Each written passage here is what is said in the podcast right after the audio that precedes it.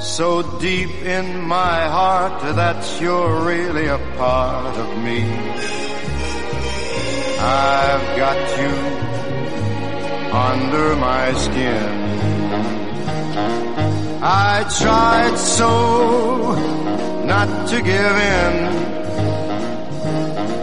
I've said to myself, this affair, it never will go so well. ¿Cómo está usted? Muy buenos días. Ya son las 10 de la mañana con 32 minutos. Y damos inicio a su programa Estado de los Estados. Mi nombre es Lilia Arellano y estamos transmitiendo desde la cabina de Radio 620 de la cadena nacional Raza. Y justo ahí se encuentra mi compañero Joaquín Resendi lo saluda con mucho gusto, como siempre, a sus órdenes en esta mesa de análisis. Eh, pues de análisis y de información y de cotorreo y de todo junto, ¿no, señor Resendi? Sí, de todo, como, como venga de humor hoy, doña. Mm, ¿Qué humor trae? Oye, pues imagínate, después de este puente que, bueno, nosotros sí estuvimos trabajando allá en MXN, eh, igual sacando el programa Estado de los Estados, igual haciendo las columnas, igual haciendo las colaboraciones para los medios del interior del país. Y bueno, pues enterándonos de que hay una nueva disposición para el nombramiento de los delegados del Seguro Social. Fíjate que aquí hay un, un renglón que sí me parece interesante porque es positivo y es el regreso de eh, este programa que se denominaba IMSCO Plamar, que es el que llegaba a, bueno, que tenía instalaciones en las comunidades pues más lejanas de, de nuestro país, las poco comunicadas, en fin, y así les hacían llegar, por ahí de los años 80, eh, pues una serie de servicios, ¿verdad?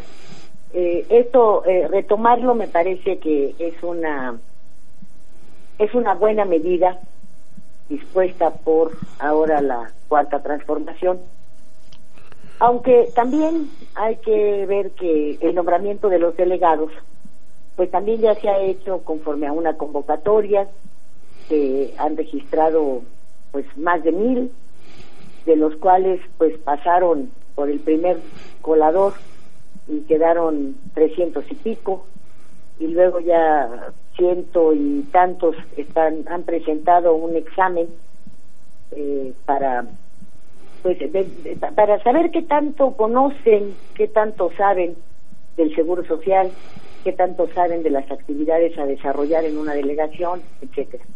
Esto, según ha explicado Zoe Robledo, su director, es con el fin de que ya no sean los gobernadores quienes influyan en el nombramiento de los delegados, que tampoco influyan los intereses políticos, porque eh, una vez seleccionados los eh, 34 son, porque hay entidades en donde se tienen dos delegaciones, como es Veracruz y el Estado de México, entonces, eh, pues, eh, no, no sepan, porque eso va a ser por insaculación, a qué entidad van a ir a parar. ¿no?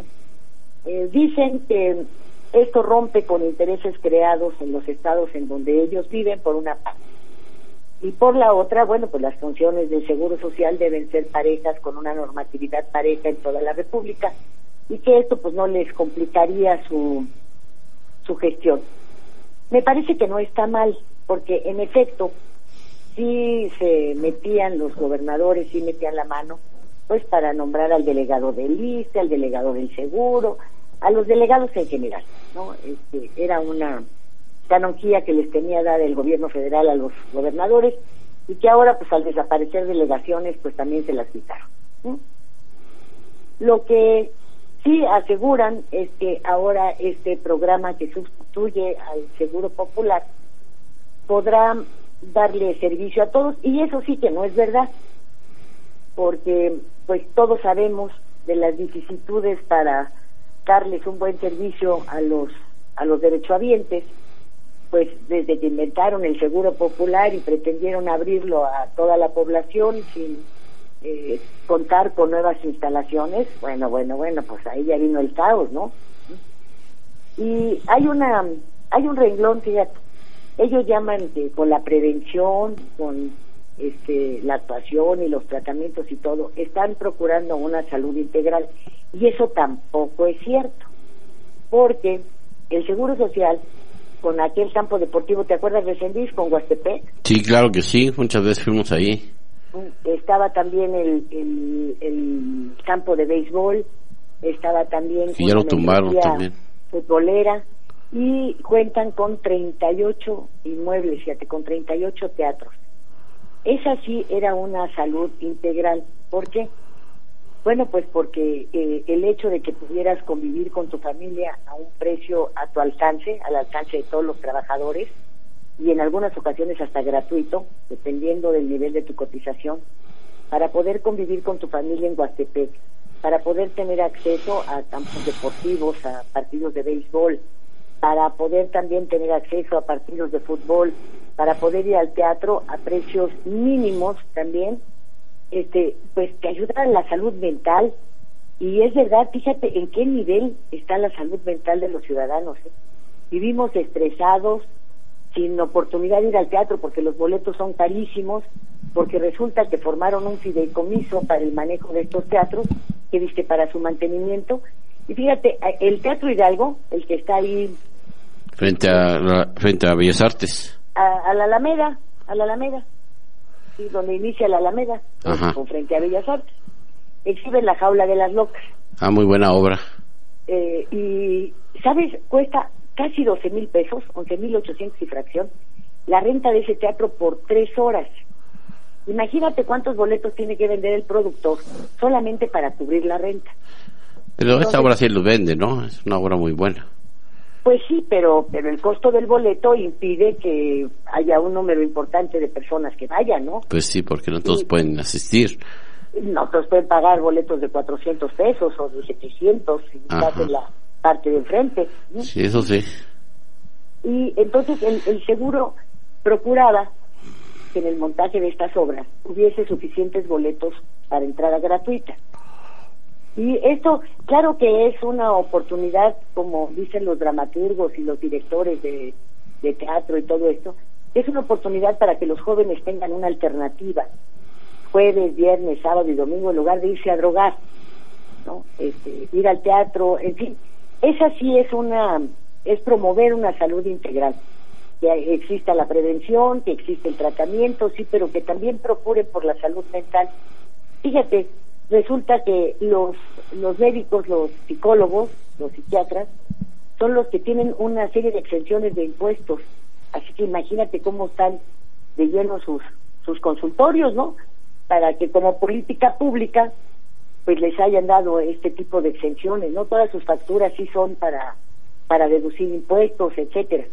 Entonces, oye, este, pues procurar la salud mental no está mal, pero como siempre, y como sucedió durante los últimos sexenios, fíjate, Vicente Fox proponía tirar los 38 teatros y hacerlos estacionamiento, ¿cómo la ves?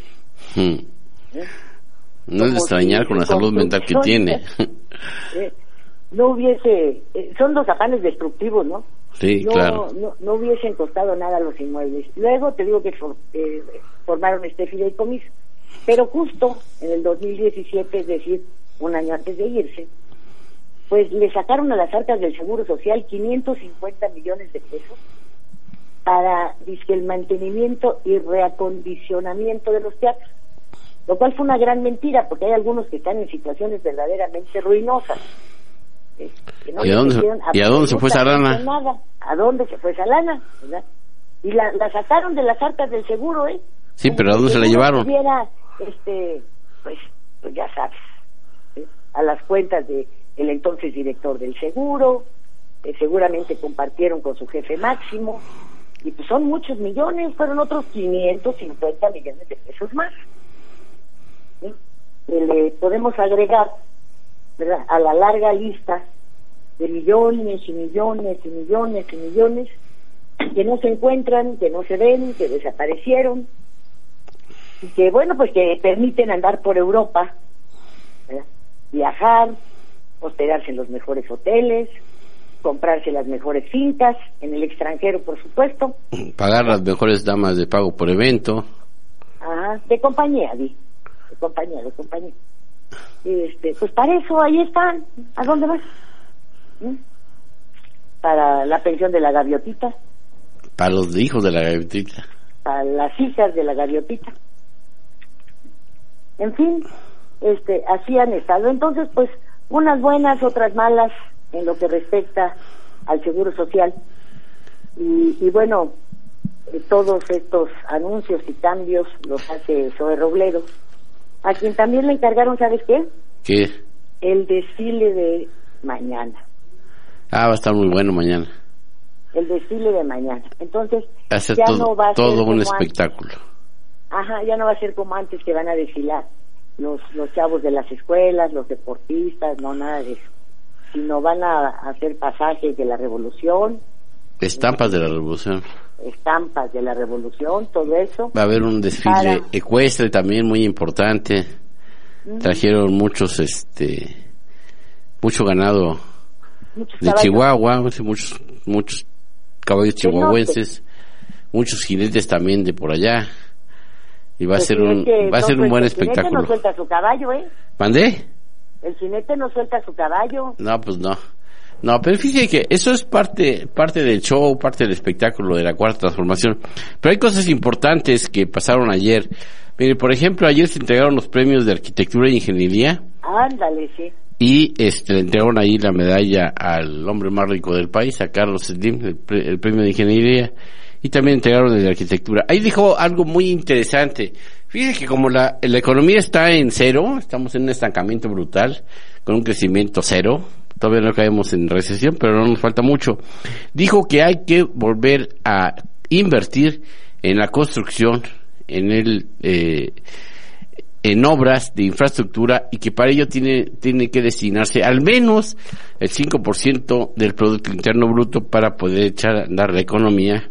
Y este no solamente tiene que haber inversión del sector público que está muy restringida que la han frenado sino sobre todo inversión de la iniciativa privada para que esto pueda avanzar. Esto tal vez podamos verlo si nos va muy bien el año que entra porque han estado eh, recortando pues prácticamente todas las áreas del sector público para beneficiar a los programas sociales de López Obrador. Ayer también informaron que había una bolsa de alrededor de 9 mil millones de pesos para destinarla a estos programas, pero por ejemplo para el, para el campo que han estado presionando las organizaciones campesinas, pues nada, tiene ahí su recorte de 32%, la desaparición de 45 programas del campo y no va a haber para ellos nada porque dicen que esa lana la ocupaban para los moches. Bueno, en, la- en el sector educativo también estamos exactamente igual. Le quitaron recursos a las universidades, le quitaron recursos a los programas de la Secretaría de Educación Pública y tampoco va a haber para ellos absolutamente nada. Entonces, todos los, todos los, las metas que tenía la reforma educativa, la reforma que hizo esta administración, en materia de educación, pues no van a tener dinero para echarla a andar y van a quedarse solamente en buenos deseos. Hay al menos nueve universidades estatales, máximas casas de estudio de cada, de cada una de estas entidades, incluyendo el Estado de México, y estas universidades no van a tener dinero, yo creo que en este mes de diciembre ni siquiera para los aguinaldos, ¿eh? Entonces, el, el sector pues está descuidado. Lo mismo pasa con las obras y con las eh, con los recursos que, que se destinan a los municipios en las entidades federativas. No hay dinero para ellos, hicieron los recortes, quitaron fondos importantes y tampoco va a haber lana para estos municipios y para estas entidades federativas. Ya los gobiernos del PAN, como el de, Chihuahua, el de Javier Corral, el de Aguascalientes, el de Guanajuato, todos estos gobiernos de encabezados por panistas habían señalado la posibilidad de salirse del pacto fiscal federal pues porque estaban aportando al Producto Interno Bruto Nacional y no estaban recibiendo nada en contraprestación. Y este será un tema a discutirse muy importante el año que entra, porque este está, este está siendo este un gobierno muy centralista, me parece que en algunos sentidos muy autoritario, y esto va en contra del federalismo y se van a encontrar con piedras importantes con los gobernadores el año que entra, sobre todo los del, del Partido Acción Nacional. Hay unos del PRI que se han sumado, pero este si no si no cambian, si no hay una nueva estrategia para mantenerlos dentro de la federación, vamos a tener problemas importantes para mantener el pacto federal en México. Ahora, en cuanto a, los otros temas, los fundamentales del país, pues no hay nada de avances. Tenemos exactamente la misma estrategia en materia económica. Dice el PG que vamos muy bien. Yo no lo veo, yo no veo sus otros datos para decir esto. Estamos en una en un crecimiento de 0%, posiblemente lleguemos a una recesión en un par de meses, pero este no hay cambio en la, en la estrategia. También tampoco en la estrategia de seguridad hay ningún cambio.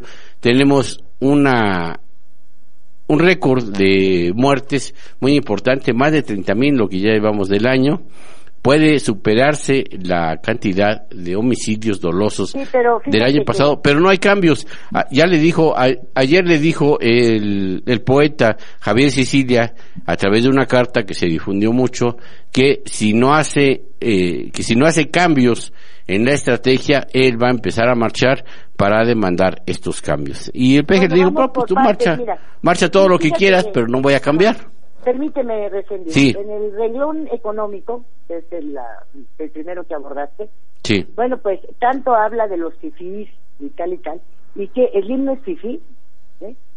de veras no, no es fifí, ¿eh?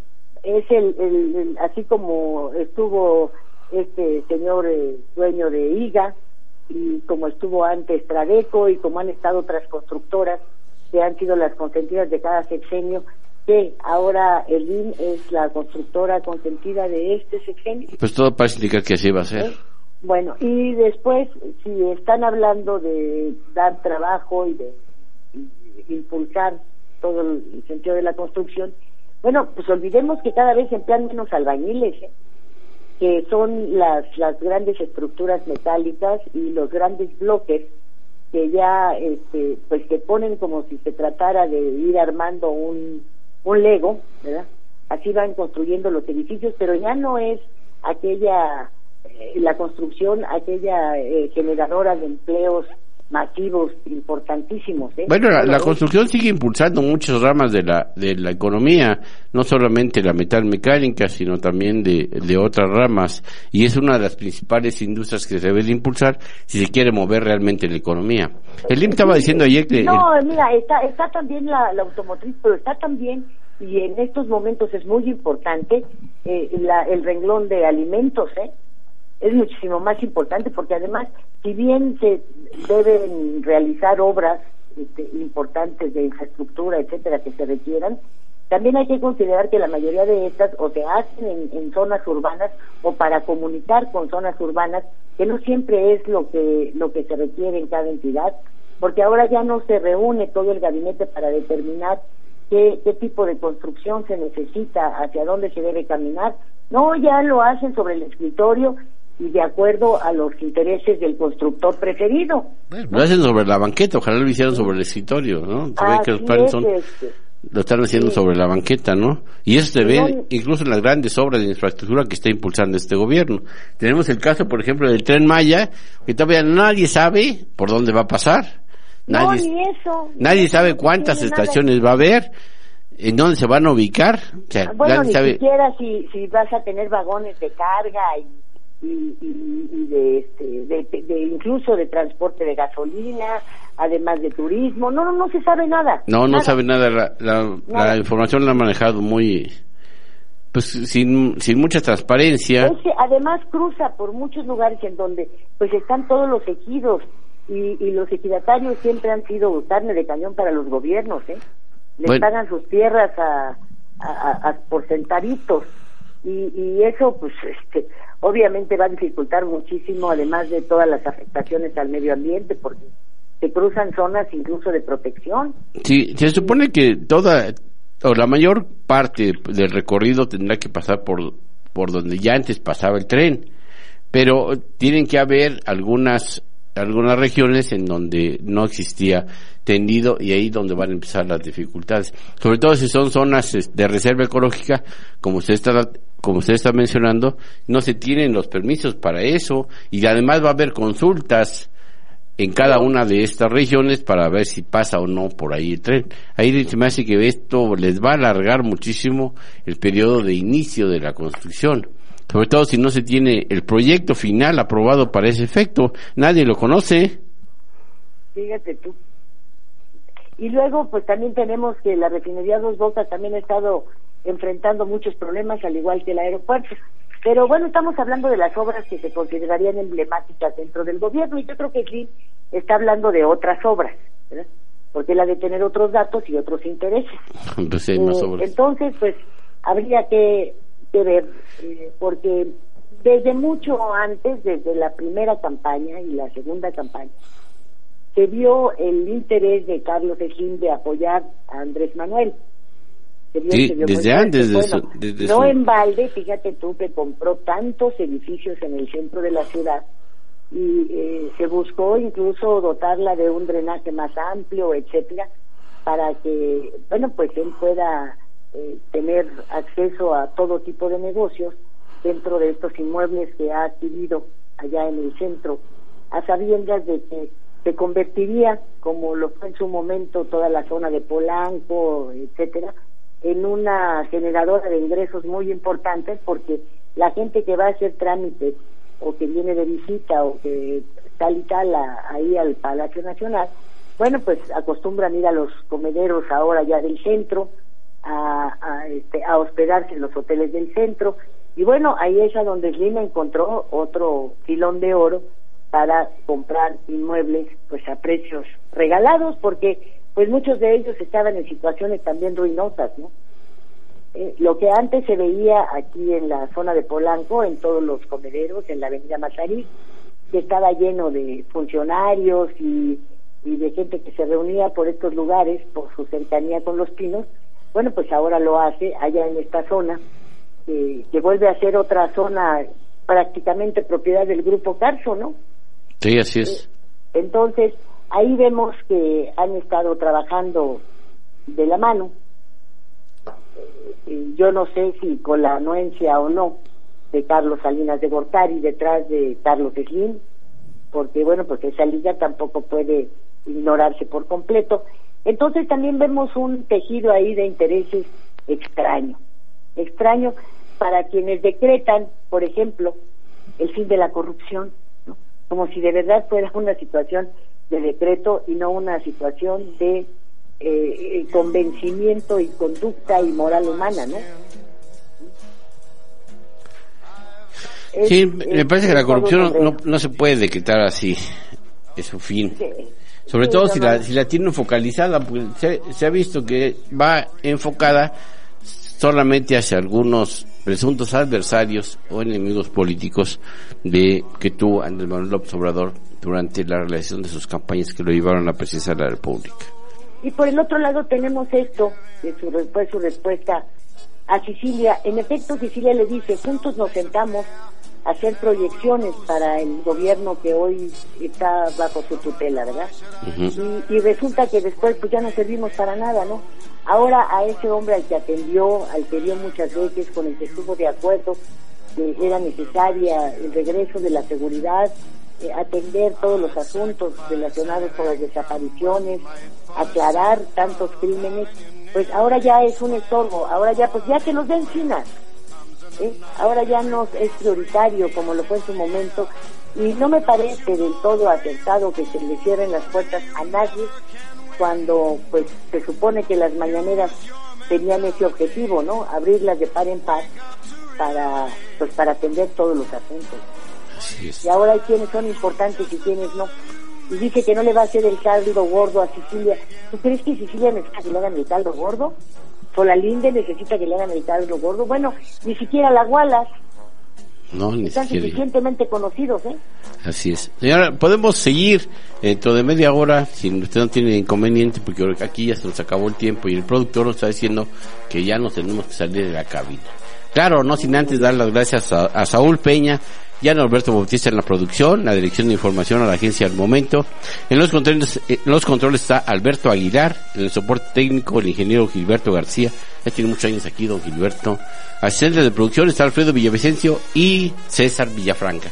Así es que los esperamos en media hora y En redes sociales. Tiene su televisión en todas las redes sociales. así es. Joaquín Hasta Reséndiz se despide. Joaquín Reséndiz. Hasta luego, señora, que esté muy bien. Gracias, Lilia Arellano los espera, le repito, dentro de 30 minutos.